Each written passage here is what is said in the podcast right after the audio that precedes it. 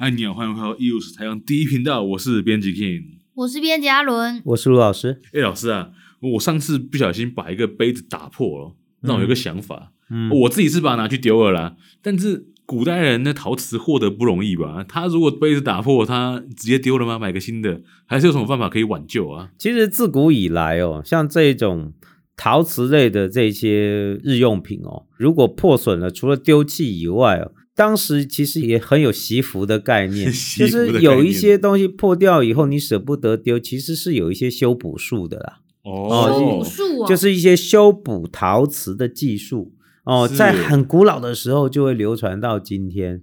哦，是拿进去窑里再烧一次？呃，烧一次那不可能，烧那烧不回来了。陶瓷这种东西也破了就破了，对啊，破了就破了。你说要让它烧完以后让它变回原来的样子，那是不可能的哦，这是不可逆的。对，所以说哈，那个以前我记得老师小时候做陶的时候，学长都跟我讲，对，哎呀，我跟你讲啊，这灰啊谁先会破？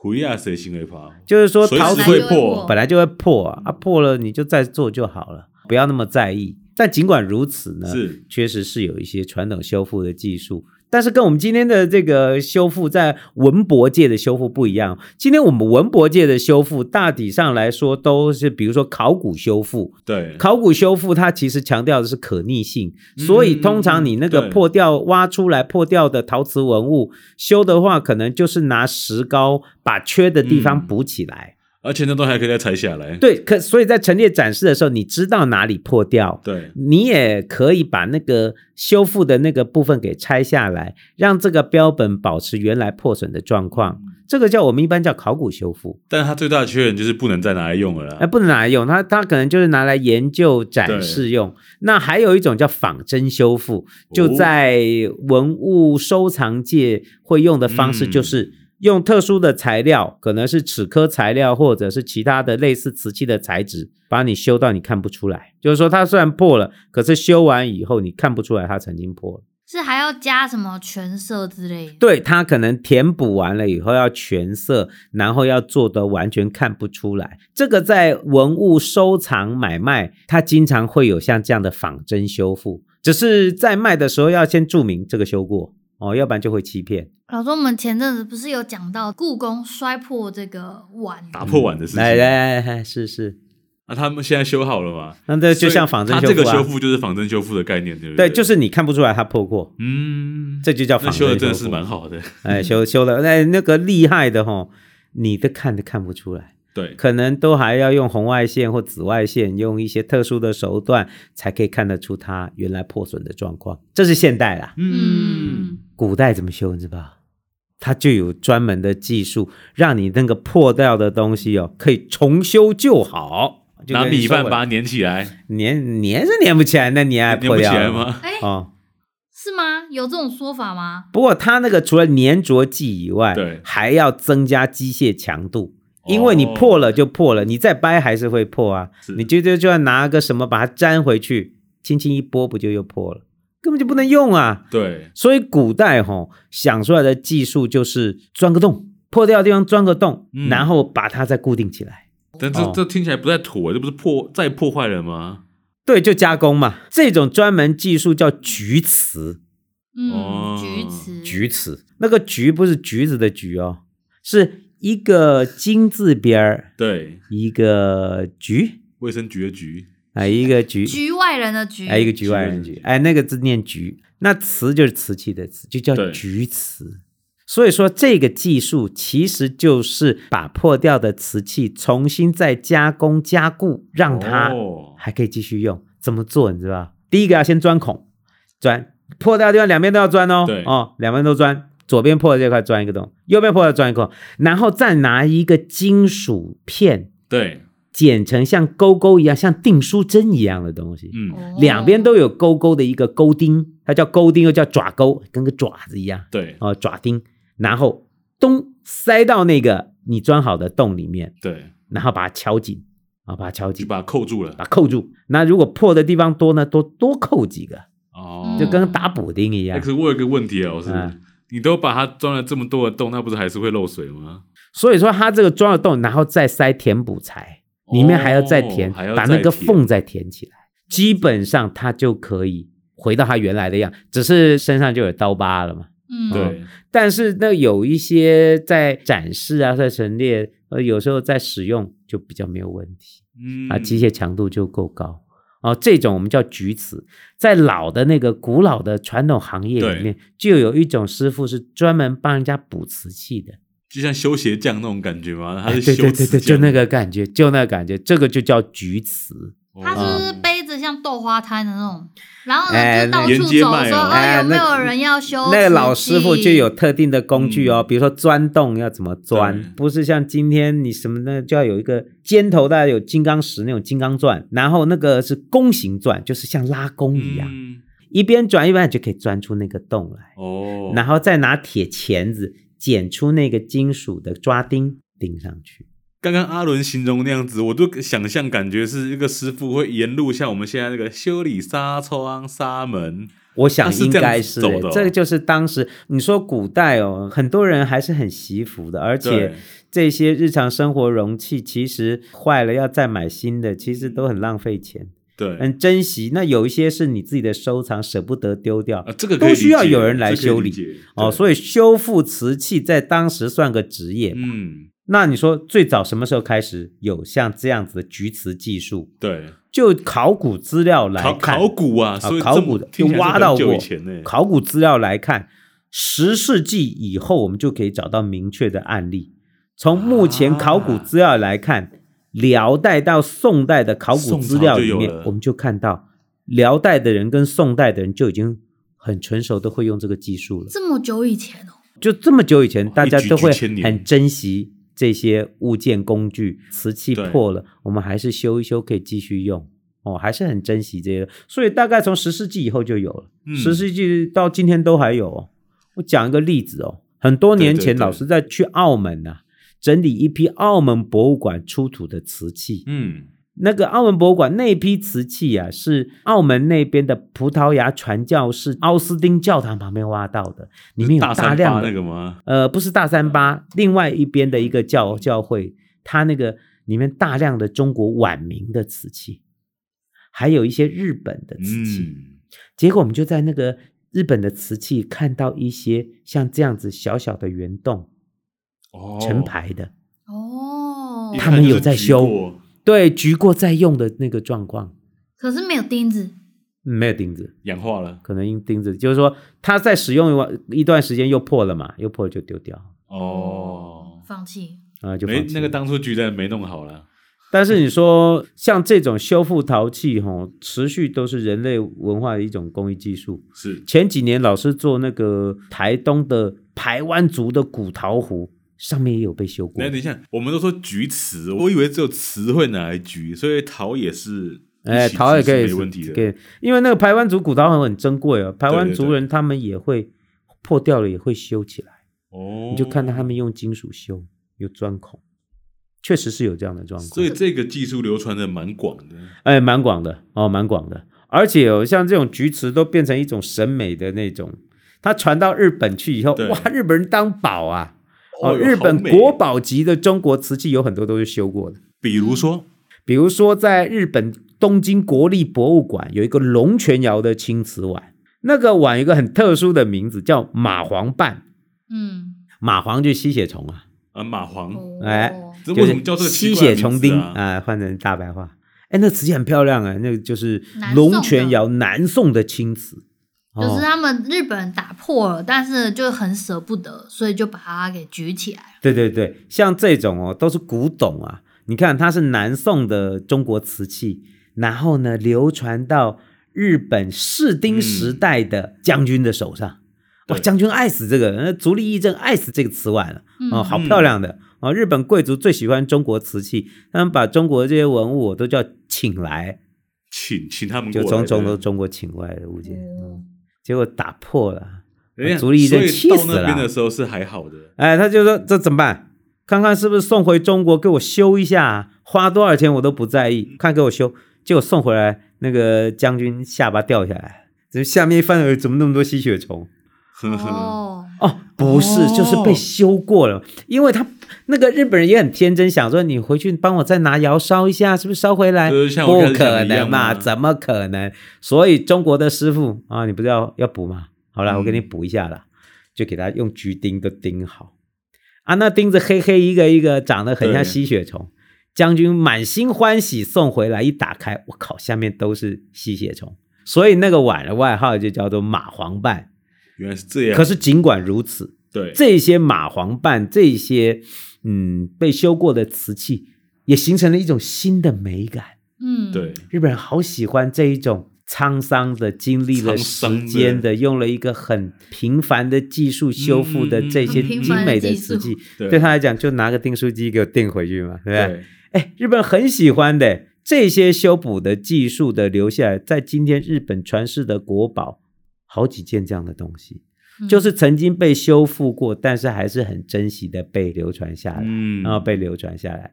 所以菊钉啊，这种菊瓷工艺呀、啊，对，是流传了相当久的时间，传统的工艺技术哦就会留下来。另外还有一种啦，嗯就是这是用钉的嘛，对，对。印头会给你钉上破坏性去哦，就钻两个孔钉上去。还有一种就叫金继，经济经济实惠，经济哦，这经济哦，其实又叫金善，其实就是它跟菊瓷是配套的，同样是一种破损的陶瓷的修复技术。其实所谓的经济啊，日本人叫金子基，用漆用生漆，嗯、然后那个混合淀粉哦，粉。面粉哦，就做加固填充，是不是就像我说的糯那个米饭粘回去？没错，你说的对，就是用这个哦，生漆配合淀粉，嗯、然后作为加固，把它修补填平，然后上面再加金粉，好漂亮的，修起来那个破的地方就是金色的，很像金色的裂痕，所以叫金扇或叫金继嘛。这是又另外一种修补术，像我们看到的很多日本，他们也很珍惜一些曾经收藏过的瓷器。那如果破损了以后，都透过这样的方法延续了这件瓷器的收藏，嗯、还有它的生命。所以在今天传统的修补术里面，对，菊瓷跟金继都是非常常见的技法。嗯，而且它被修复过以后，就呈现了一个新的生命，还新的美感。嗯，在日本专门就有这种美感，他们这种美感哦，汉字哦，嗯，写叫侘寂，哦，侘寂，这日日文汉字啊，就是瓦比萨比，一种非常的素淡不完美的，经过时间的这种淬炼，甚至是那个橘钉上面还有一些锈蚀的那种。呃，时间的那种痕迹，嗯、他们觉得这是一种很高尚的美感，配合他们的茶道，哦、配合他们的仪式被欣赏、嗯、哦。所以你说、哦、这种修补术也建构了一个新的东方的美感，很有意思啊、哦。所以瓷器坏也是可以修的，嗯，修完以后的新生命哦，就跟原先的不一样了，嗯、变高级了。哎，变高级，变高级。对，原先破的是变没用了，对不对？对，可是修完以后，居然是变高级。哎，这个变高级，到今天很多传统修复这个的，哎，那个是可以算钱的，一个钉两百块。哦。可是那个假设日本那个彩瓷本来就已经很稀花了，然后打破，然后再拿来金继，那不是稀花上再加稀花？哎呀，那就是稀花加稀花。他们有些那个记的地方，金继的地方还会那个画一些花。有没有发现，在创作？嗯，它已经变成在创作的一部分了。哦、你看，一件破碎的瓷器，透过金继和菊瓷，对，又赋予了它新的生命。哎，最后再讲一件事，你说这种传统的陶瓷修补术，台湾有没有？对，有哎、欸，清代以来就有，所以台湾就是有这种传统修补术，从清代一直流传下来的。有一本很有趣的书哦，叫《安平县杂记》。安平县在怎么听起来像史料啊？哎，对对对，这本书是日治初期的时候，日本人找清末的人写的书，嗯，所以它记载的就是清代末期的台南百工百业哦。所以《安平县杂记》很好看，里面什么都有，讲了很多就是安平府城旧事哦，里面讲到百工百业各种不同的工匠，就有讲到这种补瓷器的师傅。是，而且那因为日本人是找台湾人来写，所以他那个台湾人告诉他名字是是台语啊，哦，所以他那上面写叫吼波瓦师傅啊，补碗师傅，就补碗师傅啊，汉字写什么？啊，就是补碗师布，哦，丝布，丝布的师傅啊，哦，补碗的师傅啊，他用台语写的，哎，就是呃汉字写台语发音，嗯嗯哦，就是这种呢，就是补瓷器的师傅啊，啊，用什么技术呢？就是锔瓷，嗯，他那个上面写哦说以铜钉两边，对，碗之使不相离。这不就是吗？嗯，拿铜钉、铜的那个抓钉，把那个瓷器给固定起来。嗯，然后还有讲价钱哦，这个钉子哈，对，工价每钉十文五文不等。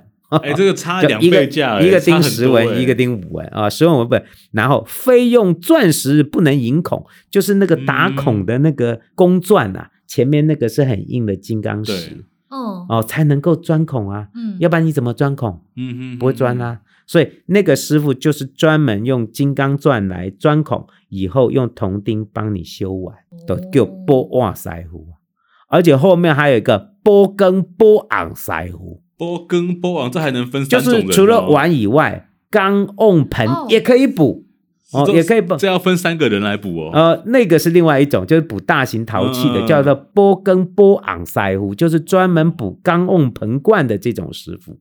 啊，这种比较粗的硬陶也可以补哎，啊，他还讲怎么补，用生粉和盐卤以补之，什么意思？生哈就是用铁粉，嗯，铁粉里面大概加一些碱吧，嗯，把它煮溶了以后，浇在那个罐子缸子破的地方裂缝，就补起来了。听起来比较像经济。有我们有时候在呃那个民间有一些陶瓮陶罐，嗯、你看是补过的，上面好像有铁锈的很，就是这个。就是这个补的。哦，波根波昂，它那个名字还真的是台语哦。哎，梗啊，我们今天我们写成缸，对，那个汉字不这样写，写成一个石头的石，一个空间的空，哦，都是叫梗啊，酒羹就是硬陶的缸，硬陶的盆，硬陶的瓮，昂啊，哦，就是罐子。在清代，其实在台湾民间补碗呐，补碗盘呐，补盆缸瓮啊。都有专门的师傅，所以代表补这个会比直接买一个新的还要便宜。哎呀，珍惜使用的东西哦，在古代到今天都一样，珍惜你曾经用过的东西，不要浪费。这个传统其实是一个美德啊。那在文物欣赏的角度，很多的文物破损以后，嗯、难道把它丢掉啊？当然不是啊，对，要把它补起来。把它继续保存下去。只是就文物保存的概念上来说，菊瓷这种在文化资产比较不建议这么使用。对，这是一种传统工艺技术。嗯、今天我们一般日常生活用的，或者有一些工艺美术品，对，你只要补了它，嗯，其实它的生命就重新展开了新的生命，应该这样讲。它现在现在菊瓷跟经济比较像是拿来创作。呃，创作或者是修补文物都有啦，其实都有，只是说一般正式博物馆的文物比较不会用这样的方式，但是民间的收藏或者是一般日常生活用器，呃，用菊瓷和金器是非常常见的方式。是，呃，有一些经过举瓷、金继还可以继续使用哦。嗯，对。那有一些补完了以后，它就呈现了新的生命，就展开了一个新的收藏的生命史。对，其实都是有意义的。对，而且今天在台湾有不少的专业的这些菊瓷或经济的工艺师，他们的作品都很棒哦，都很不错。那菊瓷过跟经济过的这个可以丢洗碗机吗？嗯，最好是不要这样洗。碗机哦，我觉得它就变比较像收藏，要 study 一下。对对对。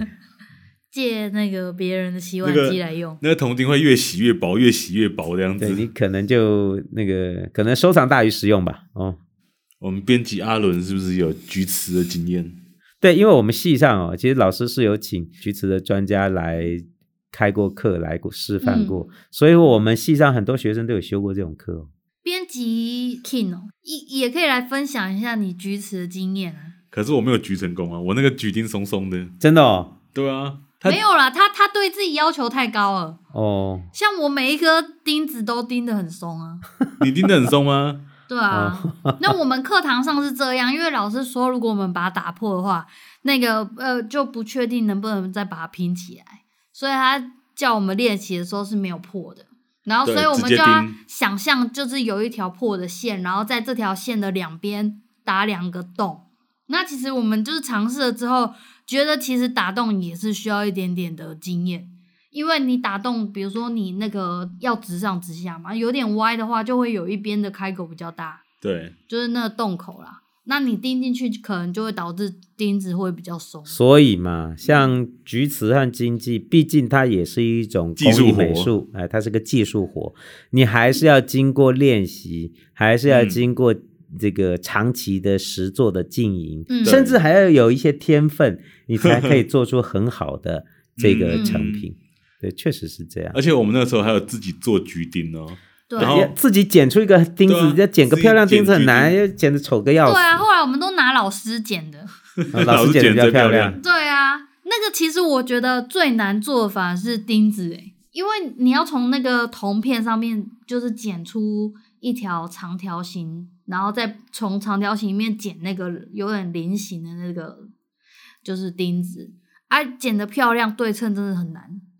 对，要不然就要有点手力啊，要不然就是丑八怪，有没有？就是老师说是要剪成菱形哦，但是你每刀都变平行四边形。所以啊，你如果剪得丑，这样钉下来一排，你不觉得就像是钟楼怪人吗？就会歪歪的啊，对啊，歪歪的。你说老师你的收藏吗？哎，那个我这个是很古老的案例耶。哦，它它不是很规范，它很古老的案例。老师手边有一个清代的菊钉，对对对，而且它钉子还。长得特别不一样，对，就是说它那个很不规范的这种做法，或者都反映了一个非常古老的一个呃传统的技术。它有三连钉诶，对啊，但说到底啊，你会发现菊钉这几百年来那个造型其实没什么变。对，这个修补技术其实是一个非常实用的一个做法。对。哦，所以说都可以都可以修啊，嗯。啊、哦，你只要愿意修，都可以修得起来。那剩下怎么从这种传统工艺的修复工艺里面再创新？我就觉得这就是一个很有趣的挑战。所以现在有一些、嗯、呃做菊瓷或金继的工艺美术家，他们就从这些修复破损的过程中，透过菊瓷和金继进行一些创作。我就觉得很有意义。嗯嗯嗯嗯、我最近还有看到有那个台南的一个协会吗？不确定是不是协会，就是在我们学校的那个网站上面还有分享，就是他们有开暑期的课，做菊钉吗？嗯，对，好，好像还有经济哦，这些老师都有开课哦，因为这种技术其实只要你愿意，其实呃大家都可以试试看，都可以来尝试来去去试的去制作。哦，其实是一个蛮有趣的一个工艺的实作的体验。对，其实大家都可以做做看，并没有那么难。但要做的漂亮、做的好是，对啊，需要练习。要做的好，真的需要时间。你要做出来不难，对，你要做的漂亮、做的好，就要有一些专业了。就是人家说易学难精的那种那种功夫啊。哎，那是了。其实我刚刚那个我是要讲说，我本来是想要报名，虽然我已经做过了，但是我看到它的价格，我就觉得，嗯。系上真的很佛，系上找老师来就是教同学做这个东西，哇，那个成本应该是。接下来应该我还会让系上开相，我会请相关老师来开课。嗯，对啊，这蛮好。我自己上系上那个菊瓷的课，我是觉得好玩。我自己有偷留一点点铜条来，啊、希望以后还有机会能把那个把它剪得漂亮，对对对对，偷练，对自己偷练一下。我是想要上经济耶，你想上经济？对啊，但是那个生漆好像有人会过敏，有毒吗？就是会过敏。这个用不多啦，这都用不多的。希望以后还有机会可以做金继，以后我找老师来教，可以实际再碰碰这一类的东西，这些东西都非常好玩。有兴趣的听众，真的可以线上找一找有没有类似的课程来去体验一下。那今天关于瓷器修复的菊瓷跟经济的这边分享告一个段落，又是台上第一频道，我们就下礼拜再见喽，大家拜拜，拜拜。